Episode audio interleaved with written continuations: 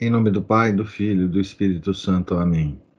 Ave Maria, cheia de graça, o Senhor é convosco. Bendita sois vós entre as mulheres, e bendito é o fruto do vosso ventre, Jesus. Santa Maria, Mãe de Deus, rogai por nós, pecadores, agora e na hora de nossa morte. Amém. São Felipe Neri, rogai por nós. Nossa Senhora de Fátima, rogai por nós. Em nome do Pai, do Filho e do Espírito Santo. Amém. Então, hoje nós estamos a terminar né, o livro A Alma de Todo Apostolado, nossa leitura e comentários do Dom Chutar. Eu estou aqui na página 187 da, da, da edição, no meio aqui da página. Vou continuar a ler. Nós estamos é, vendo o que, que Dom Chutar fala sobre a necessidade para o apostolado de uma ardente devoção a Maria Imaculada.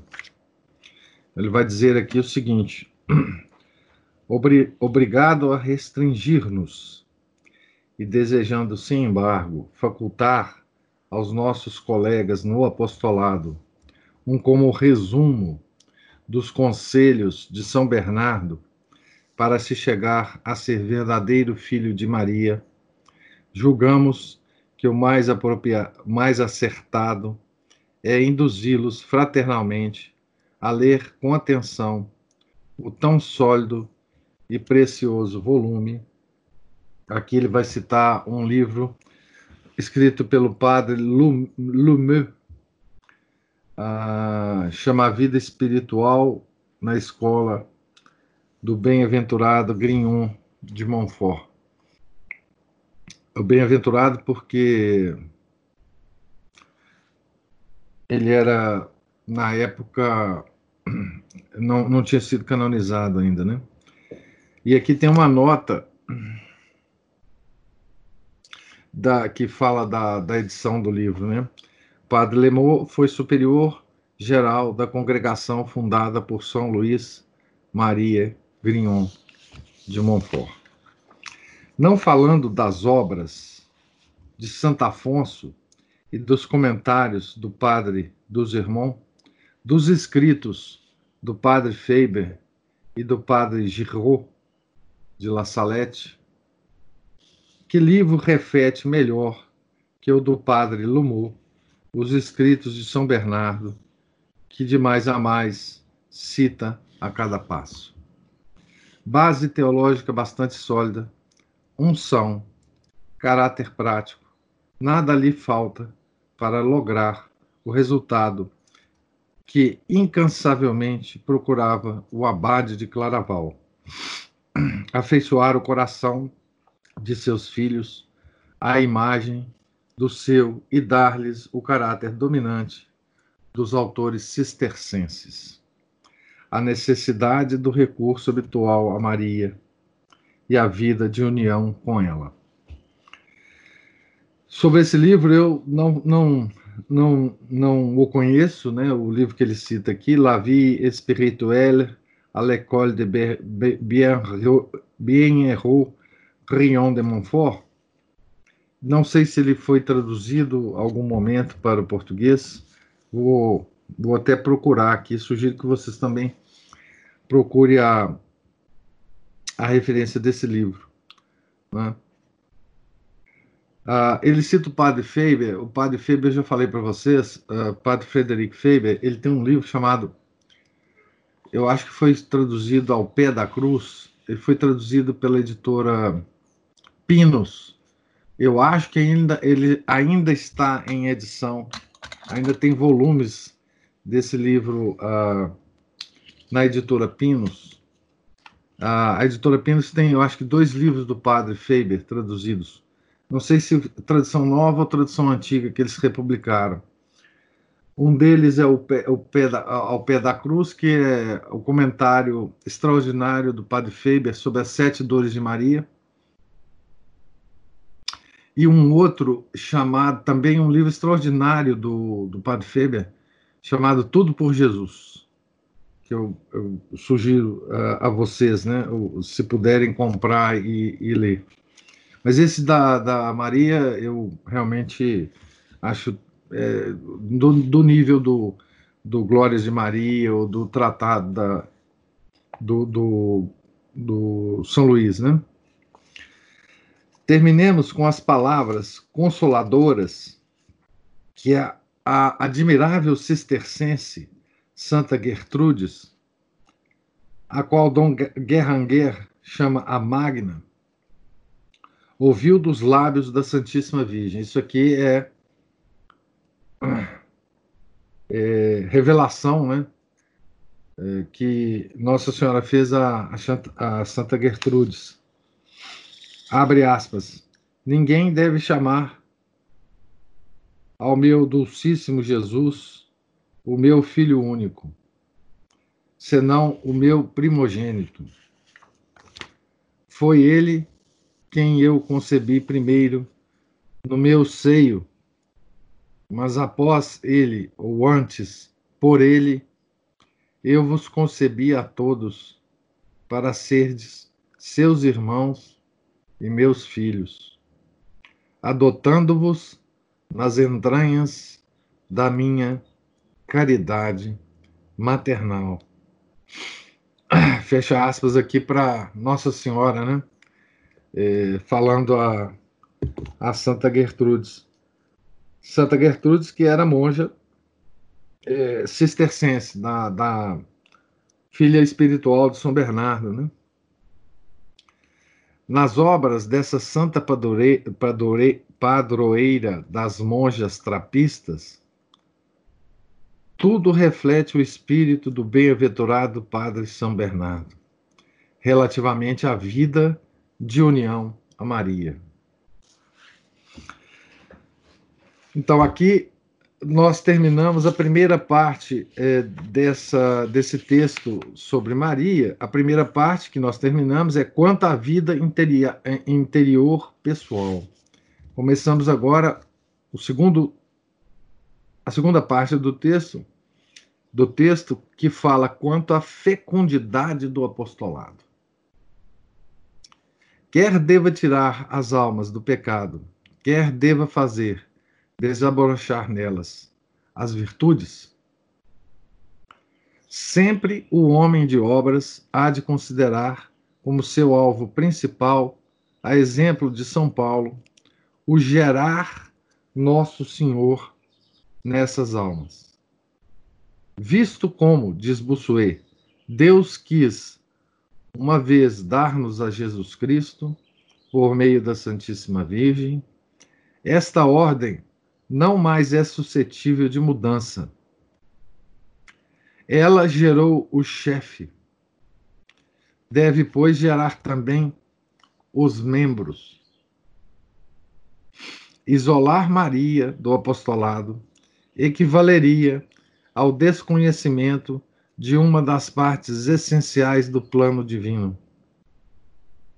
Todos os predestinados, diz Santo Agostinho, estão nesse mundo ocultos, estão nesse mundo ocultos no seio da Santíssima Virgem, onde são guardados, alimentados, conservados e engrandecidos por essa boa mãe até que ela os gere para a glória depois da morte. Fecha aspas para Santo Agostinho.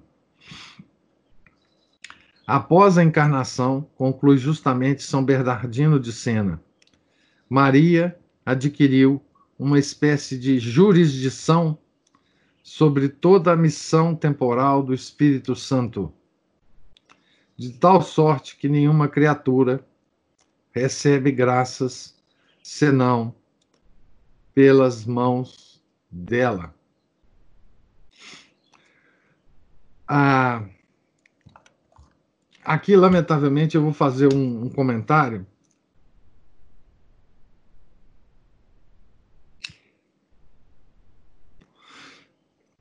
Que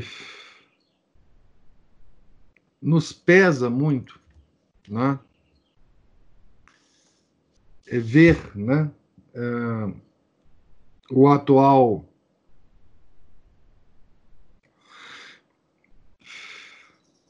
pontífice romano, né, que reina atualmente sobre a igreja, é fazer é, comentários, digamos assim, no mínimo, desrespeitosos a Maria, nossa mãe, né? É, como ele como ele fez ultimamente, né? Sobre a a função de corredentora, né? Comentários quase que protestantes, né? É, uma, uma linha que, que eu acho que divide, né? A verdadeira piedade católica de uma piedade morna, né? É, esse desconhecimento, esse essa mudez né, que muitos padres exercem em relação a Maria, né? Essa essa falta de menção da nossa mãe nas, nas homilias, né?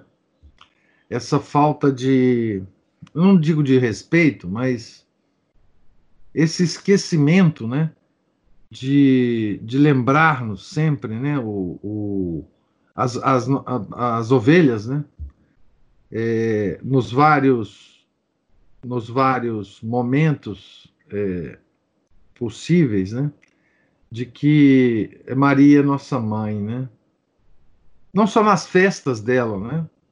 Mas em todas as homilias. Me agrada muito, né? Muito, pessoalmente. É, ver padres, né? Que não, não se esquecem de Maria em nenhuma das homilias. Né? em nenhuma delas uh, esquecem de, de nos, nos, estimular a rezar por Maria, mesmo que, que, não fale de Maria, mesmo que a homilia não tenha nada a ver com Maria, né? Mas sempre lembrando, né? Uh, esses padres que eu diria assim, são os padres marianos, né? É, os padres que entendem a, a posição da nossa mãe, né? Na, na economia da salvação, né? no esquema geral da salvação. Né? Então, eu vou ler esse último parágrafo, porque esse último parágrafo é muito interessante. Né? Após a encarnação, conclui justamente São Bernardino de Sena, Maria adquiriu uma espécie de jurisdição sobre toda a, toda a missão temporal do Espírito Santo, de tal sorte que nenhuma criatura recebe senão, é, graça senão é, pelas mãos dela. É, o único dogma né, é, que, que está faltando ser declarado, não tem mais nenhuma dúvida teológica, dentro da teologia dogmática, não há mais nenhuma razão pelo é, para que o, um papa é, de, é, proclame esse, esse dogma, né? o dogma da, mediane, da media, medianeira de todas as graças. Né? Há, um, há uma unanimidade entre os grandes teólogos, né? e há uma, um sentimento católico no povo católico, né? que não há nenhuma dúvida mais sobre esse dogma. Né? Essa, esse dogma seria o quinto dogma mariano e fecharia todos os dogmas em relação à nossa mãe. Né? E, e foi a grande esperança do povo católico, né, que o, o Concílio Vaticano II é, proclamasse, né, esse dogma, que seria uma, uma, uma ocasião extraordinária, né, para, para a declaração desse dogma, uma vez que estavam reunidos o Papa com todos os, os bispos do mundo, né, ou pelo menos a maior parte da, dos bispos, né, e foi uma grande decepção, né, do mundo católico, né? É, a respeito disso, né? É, há inclusive missa, né? Da, da medianeira de todas as graças, enfim, não há mais nenhuma. Por sua vez, o verdadeiro devoto de Maria torna-se onipotente sobre o coração de sua mãe. Assim sendo, que apóstolo duvidaria da eficácia do seu apostolado se, mediante a devoção, dispuser da onipotência de Maria sobre o sangue redentor.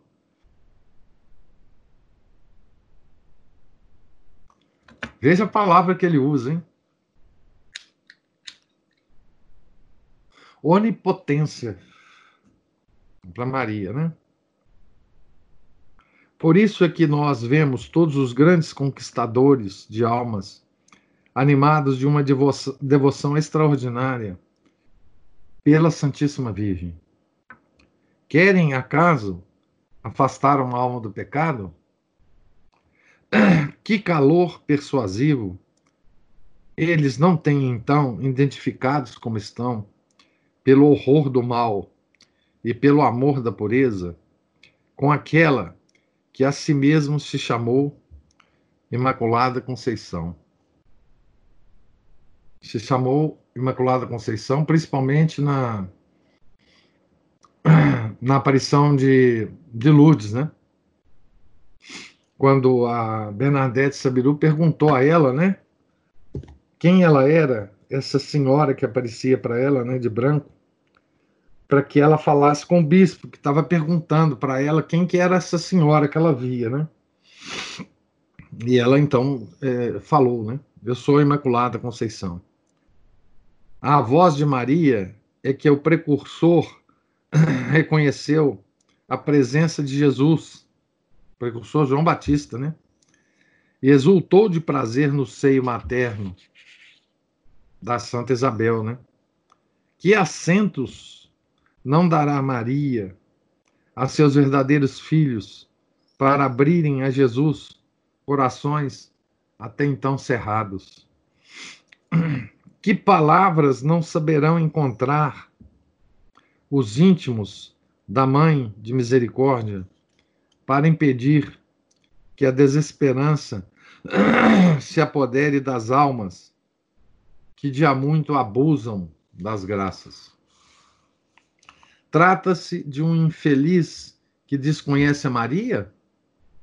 A segurança com que o homem de obras a mostra como verdadeira mãe e refúgio dos pecadores rasga a tal respeito novos e amplos horizontes. O santo pároco de Ars, São João Maria Vianney, né? Encontrava às vezes pecadores, os quais, obcecados pela ilusão, se escudavam em qualquer prática exterior de devoção pela Santíssima Virgem para se tranquilizar, pecar mais facilmente e não temer as chamas eternas. A sua palavra tornava-se então dominadora, assim para mostrar ao culpado a monstruosidade de uma presunção tão injuriosa à Mãe de Misericórdia, como para os levar a servirem-se desse ato de devoção a fim de implorar a graça de se livrarem das roscas da serpente infernal. Em caso igual, um homem de obras pouco devoto de Maria, com suas palavras incisivas e frias, somente logrará levar o pobre náufrago a abandonar essa prática que talvez lhe pudesse servir de tábua de salvação. Se Maria viver no coração de um apóstolo, pode esse operário evangélico ficar seguro de que terá eloquência maternal para tocar almas nas quais se frustraram todos os demais meios.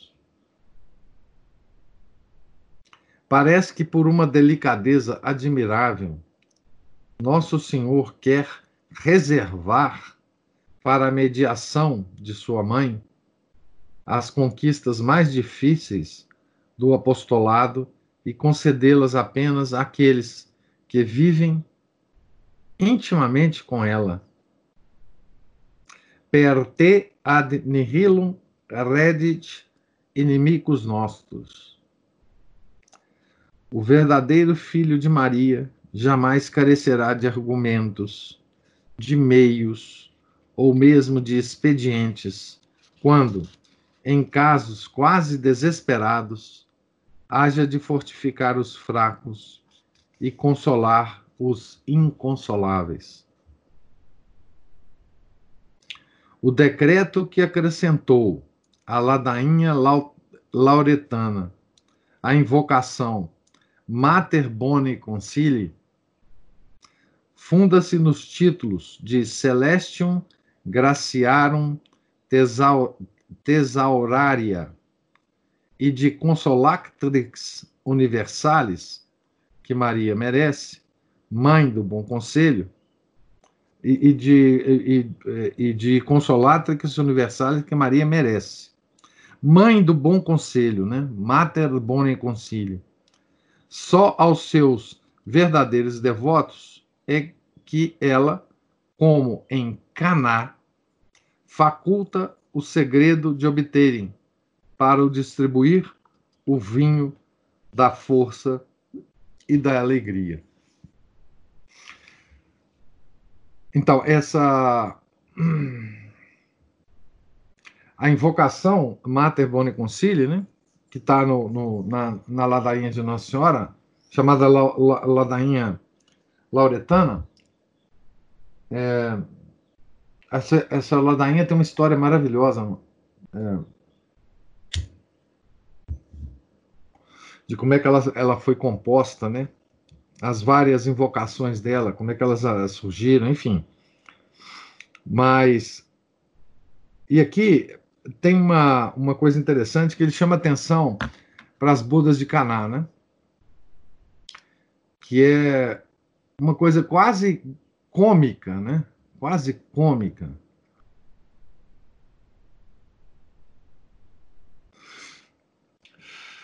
Outro dia eu eu distribuí para vocês, né? Tá, está, está sim. Não, não, não, não. A história da ladainha está no Glórias de Maria. Agora eu não tenho certeza, viu, Samuel?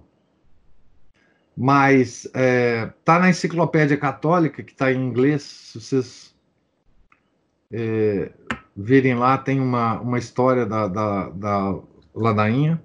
Né? Tem a ver com a casa de Loreto, tá? Tem a ver com a casa de Loreto, que foi transportada pelos anjos, né?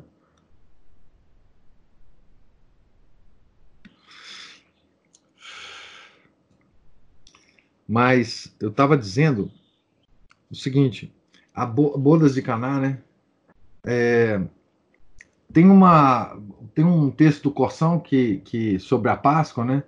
Em que ele fala que esses evangelhos dessa semana, né, na oitava da Páscoa, eles, eles demonstram uma certa uma certa, um certo um certo humor de Jesus, né? Um certo riso de Jesus, uma certa alegria de Jesus no meio das suas criaturas, né? São os evangelhos depois da, da ressurreição, né? Em que ele se encontra com os apóstolos, enfim, com São Tomé, e entra na sala onde eles estão é, através das paredes, come, come com eles, fala que aquilo é o corpo dele mesmo, enfim, né? Mas essa, essa, essa das bodas de Caná, eu acho que tem uma, uma, um humor muito, muito fino, né? Que é assim, a, Nosso Senhor fala para Maria, né? Que, que não tinha chegado a hora dele ainda, né? Que como que ela queria que ele fizesse o milagre de transformar a água em vinho, né? E tal, etc. E a Virgem Santíssima é, simplesmente é, não não ouviu definitivamente virou lá para o servo e falou: Olha, traz lá os, os tonéis com água e faça tudo que esse indivíduo aqui falar para você fazer. Né? É simplesmente assim, é, é uma, uma, uma situação muito, muito particular dos evangelhos. Né? Como se Maria ouvisse que Nosso Senhor estivesse falando, entrasse para um ouvido, saísse no outro, e ela simplesmente desconheceu e, e, e, porque ela sabia, né, que, que Nosso Senhor ia, ia, ia obedecê-la, né? Esse é um mistério absolutamente extraordinário. Né? E por isso Dom Chutar faz menção a isso, né? como que Nossa Senhora comanda, né? O, o, coração de Nosso Senhor, né? Como que ele, que ele não consegue, né? É, desconhecer, né? Qualquer pedido de Maria. Mas é sobretudo quando se há mister de falar às almas do amor de Deus, que a, a roubadora dos corações, Rapetrix Cordium, conforme a expressão de São Bernardo, a esposa do amor substancial, põe nos lábios de seus íntimos palavras de fogo que ateiam o amor de Jesus e, por meio desse amor, fazem germinar todas as virtudes. É... Se vocês, por exemplo, lerem a, a vida da, de Santa Margarida, né? Maria Lacoque, que, que é um, uma santa extraordinariamente mística, né? uma das maiores místicas que já existiram é, na igreja, ela lá ela diz o seguinte, que toda vez que ela acessava o, o Sagrado Coração de Jesus,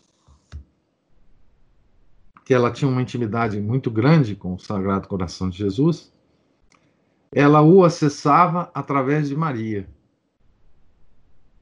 Nunca sem ela, nunca sem a, a sua intercessão, né? Apóstolos, nós devemos apaixonadamente amar aquela a quem Pio IX chama Virgo Sacerdos, e cuja dignidade ultrapassa em tudo a dignidade dos sacerdotes e dos pontífices. E este amor nos dará o direito de jamais considerarmos perdida uma obra se a tivermos começado com Maria e se com ela a quisermos consolidar. Maria, com efeito, está na base e no topo de tudo quanto interesse interessa ao reino de Deus por seu filho.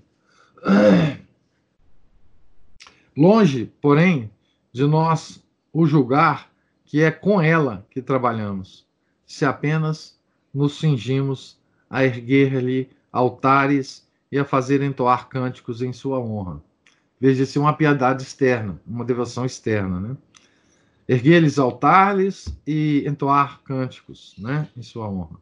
O que ela exige de nós é uma devoção que nos permita afirmar com sinceridade que vivemos habitualmente unidos a ela, que recorremos ao seu conselho, que as nossas afeições passam pelo seu coração e que as nossas súplicas se fazem quase sempre por ela. Mas o que Maria, sobretudo, espera da nossa devoção é a imitação de todas as virtudes que nela admiramos e o abandono sem reservas de nossa pessoa nas suas mãos para que ela nos revista de seu divino Filho. Então, olha que coisa interessante nesse, nesse parágrafo, como é que ele compara as devoções, né? Duas, dois tipos de devoção, né? O verdadeiro e o não verdadeiro. O eficiente e o não eficiente, né? Ele diz assim: não vale nada, né, se nós começarmos a erguer altares para Nossa Senhora ou igrejas e fazer entoar cânticos em sua honra. Isso não é trabalhar com, com Maria ou, ou, ou, enfim, não é? E aí ele vai citar o que, que a Nossa Senhora quer de nós, né? Que nós vivamos habitualmente unidos a ela, que recorramos ao seu conselho em todas as nossas é, é, vidas e, e situações, né? Que as nossas afeições passem pelo seu coração e que as nossas súplicas se façam quase sempre por ela. Mas o que Maria, sobretudo, espera da nossa devoção é a imitação das virtudes dela. Né?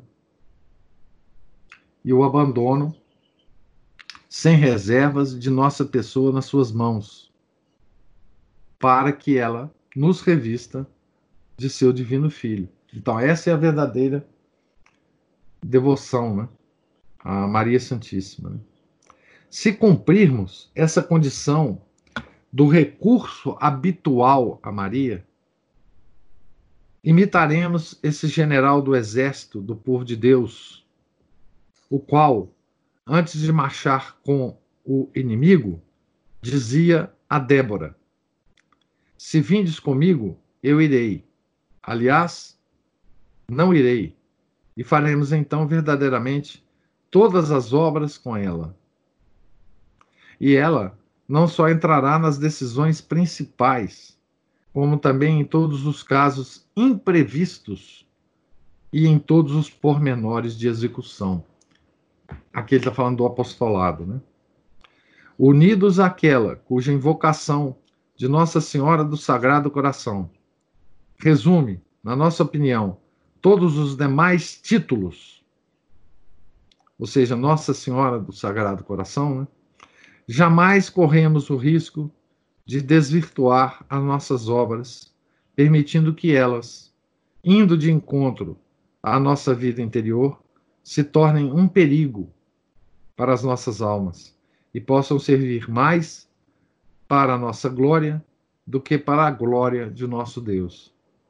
Ao contrário, iremos por meio das obras adquirindo a vida interior e dessa sorte cada vez mais intimamente nos uniremos àquela que há de assegurar-nos a posse de seu filho durante a eternidade. Voltando aqui ao, ao livro do Santo Afonso, né? O livro do Santo Afonso, ele tem as mais belas orações que se possam fazer, que se possa fazer a, a, a Virgem Santíssima no final de cada é, parte do livro, tem uma oração que tem a ver com, com o assunto da parte que ele, que ele, que ele comenta, né? Porque o, o Glórias de Maria, para quem não leu, né, é um grande comentário a Salve Rainha, né? Tá certo? Ele comenta todos os todas as, as, as, os pedidos, né, e as, as frases de, da, de, de do, do Salve Rainha, né? E, e em cada parte há então uma oração de finalização. Eu nunca vi nada mais belo do que essas orações, né? certo? Ah, nada mais extraordinário que essas orações de Santo Afonso. Né? E são orações é, enfim, que, que a gente pode adotar e fazer. É, tem tem um, um conjunto, de, é, eles, eles, na edição que eu tenho, no final da edição, eles é, reúnem essas orações em, em blocos e sugerem, por exemplo, orações para o ano inteiro, orações para o mês de maio, orações para o mês de outubro, que são meses dedicados à Virgem Santíssima, né? Então, assim, é, é uma coisa extraordinária. E agora chegamos ao epílogo, né? Aqui a edição que eu tenho é a edição da, da, daquela um branquinha. Deixa eu pegar aqui, só um minuto.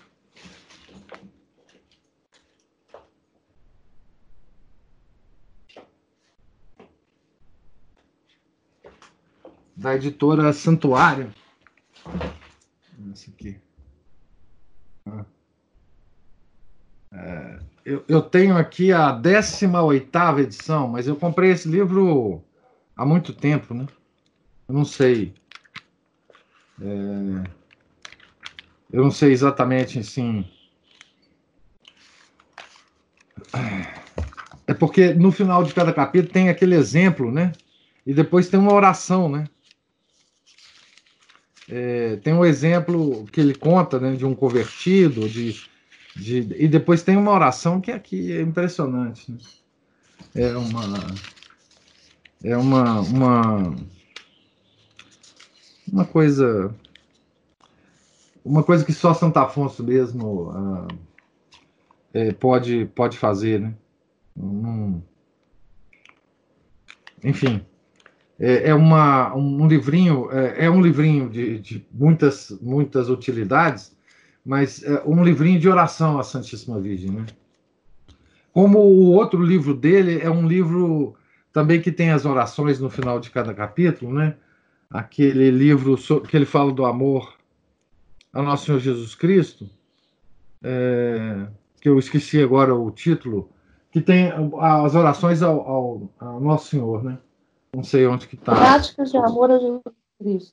É, práticas de amor a Jesus Cristo. Então, tem lá as, as várias orações, né? É, sensa, é também extraordinário, né? É, então, agora chegamos ao epílogo, né? É, do livro, uma páginazinha que eu vou, vou ler, é uma espécie de oração, né? Vamos, uh, então, vamos depor aos pés do trono de Maria Imaculada esse modesto trabalho.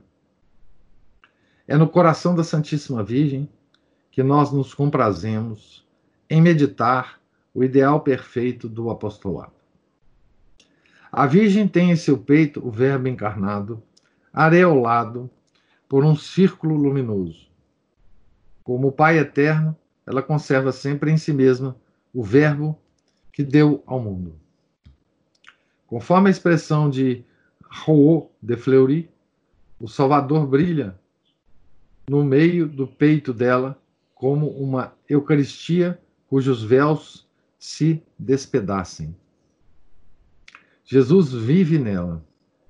É o seu coração, a sua respiração, o seu centro e a sua vida. Imagem da vida interior. O divino adolescente exerce, porém, o apostolado. A sua atitude, o rolo do seu evangelho, que tem na mão esquerda, o gesto da sua mão direita, o seu olhar, tudo indica que ele ensina. E a Virgem une-se à sua palavra.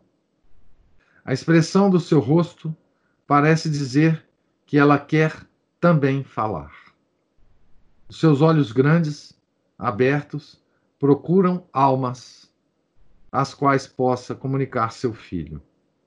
Imagem da vida ativa pela pregação e pelo ensino.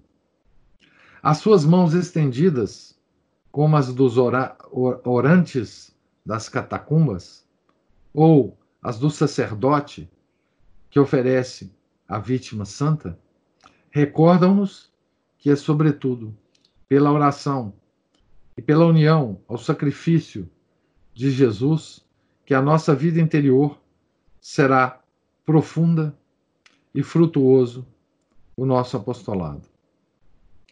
Ela vive de Jesus, por Jesus, da sua vida, do seu amor, da união do seu sacrifício, e Jesus fala nela e por ela. Jesus é a sua vida e ela é o porta-verbo, o porta-voz, a custódia de Jesus. Belíssima essa expressão, né? Custódia de Jesus. Custodiar é guardar, né? Custodiar é preservar, né?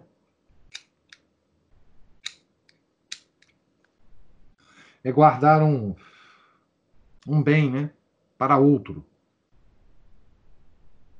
Né? Guarda esse negócio aqui para mim lá na sua casa, porque eu não quero perder, etc. Né? Custodiar é isso. E o que Maria nos custodia né, é simplesmente o, o filho dela, né? Maria é a custódia de Jesus. Belíssimo, belíssimo isso.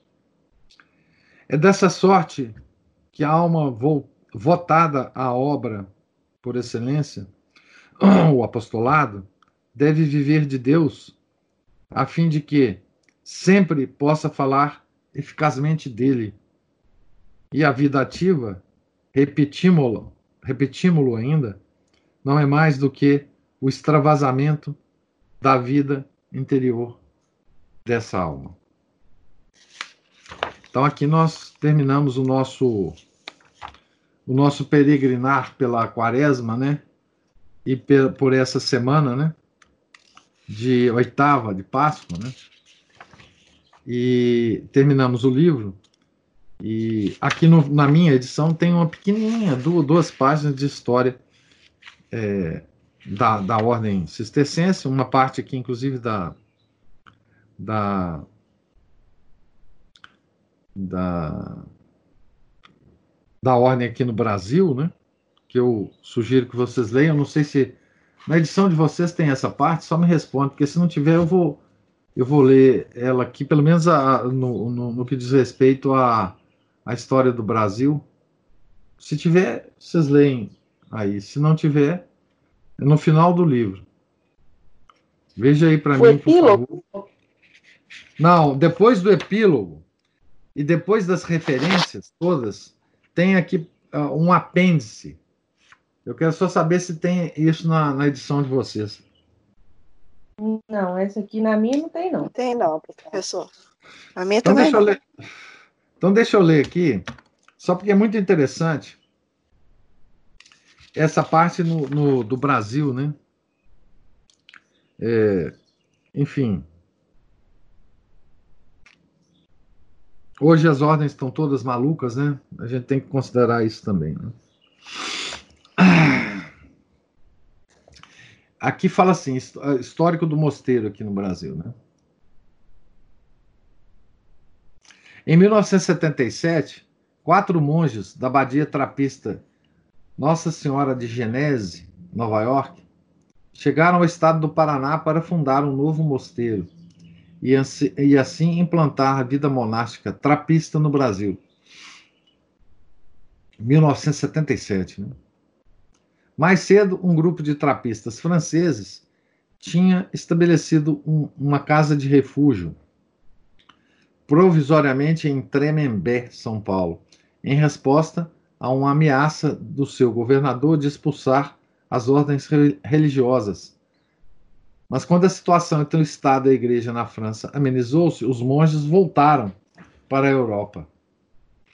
Isso antes, né? Talvez no início do século, ele não fala aqui. O novo grupo passou quatro anos perto da cidade de Lapa, vivendo numa grande simplicidade. Além de levar a sua vida monástica nas novas condições culturais e linguísticas, os fundadores tiveram que desenvolver sua economia para tornar-se independentes financeiramente da casa-mãe, lá de Nova York. Né? Iniciar a formação dos vocacionados brasileiros, que não tardaram a aparecer. Ficou claro que a comunidade ia necessitar de um lugar mais recolhido e maior para corresponder ao seu chamado e no ano de 1981 mudou, mudou para Campo do Tenente, 30 quilômetros a oeste. A construção do mosteiro, até então os monges tinham morado numa casa particular, fazendo as adaptações necessárias, começou quase imediatamente e a de dedicação da nova igreja foi celebrada no dia 21 de fevereiro de 1984. Em 1988, a fundação tomou o próximo passo e tornou-se um priorado simples, elegendo pela primeira vez seu próprio superior. Já havia na comunidade nessa época brasileiros com votos. Durante os anos seguintes, o mosteiro continuou na sua caminhada de oração e trabalho, tentando levar à frente a obra de enculturação evangélica. Viver o carisma trapista autenticamente no ambiente brasileiro contemporâneo. Ao mesmo tempo, a comunidade conseguiu uma maior estabilidade econômica. Os últimos anos têm testemunhado um novo impulso da vida, de vida, uma corrente de novos vocacionados, dentre os quais alguns já estão preparando para fazer os votos. A presença deles nos levou a dedicar os nossos esforços à formação intelectual e espiritual dos noviços, à renovação de nossa liturgia e a expansão dos prédios. Não sei o que é essa renovação de nossa liturgia, tá? Em 1999, iniciamos um programa de nova construção. O primeiro prédio, um novo dormitório monástico de 30 celas, foi completado em meados de 2002. Nossa ordem reconheceu oficialmente os frutos do crescimento na comunidade quando aprovou último no último capítulo geral, a reunião trienal de todos os superiores da ordem, a elevação do mosteiro ao estado de um priorado maior, o passo final antes de ser abadia. Neste momento, somos 18, nove professores solenes, três professores simples, quatro noviços, dois postulantes, além de vários estagiários. Sentimos-nos muito agradecidos pelos sinais da bênção divina que estamos experimentando e entramos com confiança e alegria no ano jubilar e no milênio que ele inicia. E segue algumas fotos aqui da, do mosteiro, etc., aqui do, do Brasil. Né? Não sei como é que está a situação, não sei se eles celebram missa antiga, não sei. Enfim, uh, não sei como é que é. Não, né? Mas não tenho muita esperança de que essa ordem trapista não tenha caído nas garras do Concílio Vaticano II e tenha sido completamente desestruturada, como todas as ordens, a ordem do, do Santo Afonso de Ligório, né? Os redentoristas todas é, caíram. Então, é, a, até onde o texto nos informa, a, a Samuel.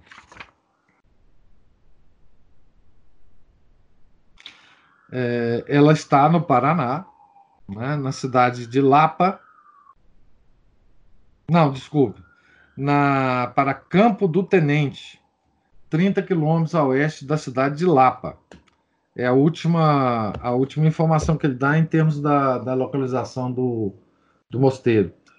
Não sei, é, enfim, como nós já estamos é, acostumados, né, essas ordens é, criadas pelos grandes santos né, da igreja foram todas dizimadas né, pela, pelos ventos modernizantes do, do Concílio Vaticano II. Então, eu não, não posso é, talvez é, na internet isso é fácil de. Mas no Paraná ainda tem. A Biblioteca Católica fez um, um documentário. Não sei o que é a Biblioteca Católica, mas enfim. É, bom, eles devem estar lá, devem. Enfim, não sei como é que eles estão é, se virando, não sei que tipo de, de aprovação do, do bispo de lá. Enfim, essas coisas né, que, que, que acontecem sempre com as ordens que são pressionadas, etc, etc. Né? Não sei, o, a, a, a, fraternidade. Ah, estão fechados pelo Covid. Ah, na verdade, assim, é, a, as ordens todas tiveram que se modernizar, né? Tem algumas ordens ligadas à fraternidade, né? Que, que, que, restauraram as, a, a disciplina anterior e a, a, liturgia anterior, mas eu acho que essas ordens ligadas à fraternidade são todas beneditinas, se, se, se eu não estou é, enganado.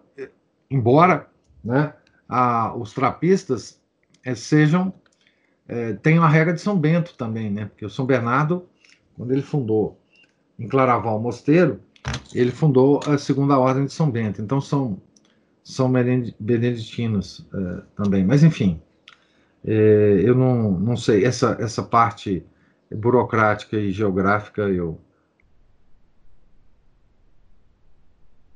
eu não tenho só esperança, né, desse mosteiro ser ser um mosteiro tradicional, mas quem sabe ele é, né?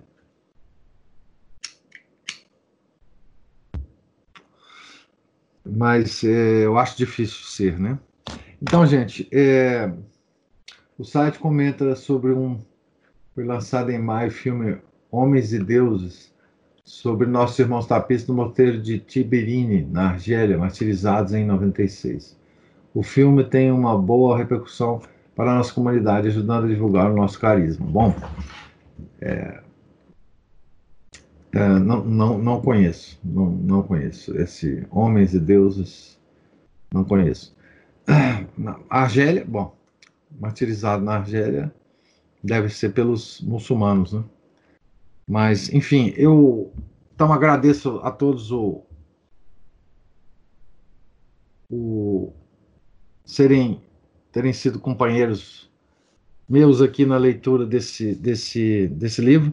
Era um, um agradeço a vocês porque realizei um sonho é, antigo, né, de, de ler, né, publicamente esse livro, sobretudo na Quaresma, né? Ah, eu lembro que eu, eu sempre indicava esse livro para para pessoas que eu encontrava que, que tinham, ah, digamos assim, um espírito militante, né? um espírito de militar pela, pelas coisas, pela, pelo nome do Nosso Senhor, pela, enfim. Eu lembro que em algumas eleições passadas, né, quando eu via muita gente eh, muito envolvida com, a, com, a, com, com um candidato né, a presidente, é, enfim, eu dizia para eles, olha, gente, vamos, leiam lá a alma toda apostolado, vejam exatamente o que, que vocês querem, né? Essa coisa de participar de passeata, de não sei o que, etc. Sempre com vontade de ler esse livro para as pessoas, né? E vocês me proporcionaram, então, essa realização desse sonho, e, e eu agradeço muito a vocês de, de terem me acompanhado aqui, né? Terem me, me ajudado a, a fazer esses áudios, né? E, a, enfim, a disponibilizar isso para uma audiência maior. Então, agora nós é, vamos é, iniciar né, uma, uma, uma leitura que não é mais quaresmal, né? terminamos aqui a leitura quaresmal, e é pena que os fiéis de passeata, é, de fato, não, não tem aqui os fiéis de passeata, né? É, mas a, por, porque nós vamos ver com a próxima leitura, né, a, um homem, né, como nós, é, que praticou durante toda a sua vida né, o que o Dom Chutar chama de vida interior. Né? Um simples pároco né, de aldeia, o verdadeiro pároco de aldeia né, de, de Jorge Bernanos, né, é, e, que, e que abrilhantou né, a França com a sua santidade, né, que é o São João Maria Vianney. É, eu vou aguardar, o, a, o Samuel está tá organizando a compra coletiva do livro, né? Eu vou aguardar uh, a chegada dos livros, talvez, eu não sei se o Samuel tem informações, mas. Pessoal, eu não sei. Se o senhor quer interromper a gravação aí também, não sei. É, tá, vamos então. Vamos, vamos, vamos, vamos continuar. E a gente vamos continuar o papo depois, vamos fazer a oração e em nome do Pai, do Filho e do Espírito Santo. Amém. Ave Maria, cheia de graça, o Senhor é convosco. Bendita sois vós entre as mulheres, e bendito é o fruto do vosso ventre, Jesus. Santa Maria, Mãe de Deus, rogai por nós, pecadores, agora e na hora de nossa morte. Amém. São Bernardo de Claraval, rogai por nós. São Felipe Neri, rogai por nós. Nossa Senhora de Fátima, rogai por nós. Em nome do Pai, do Filho e do Espírito Santo. Amém.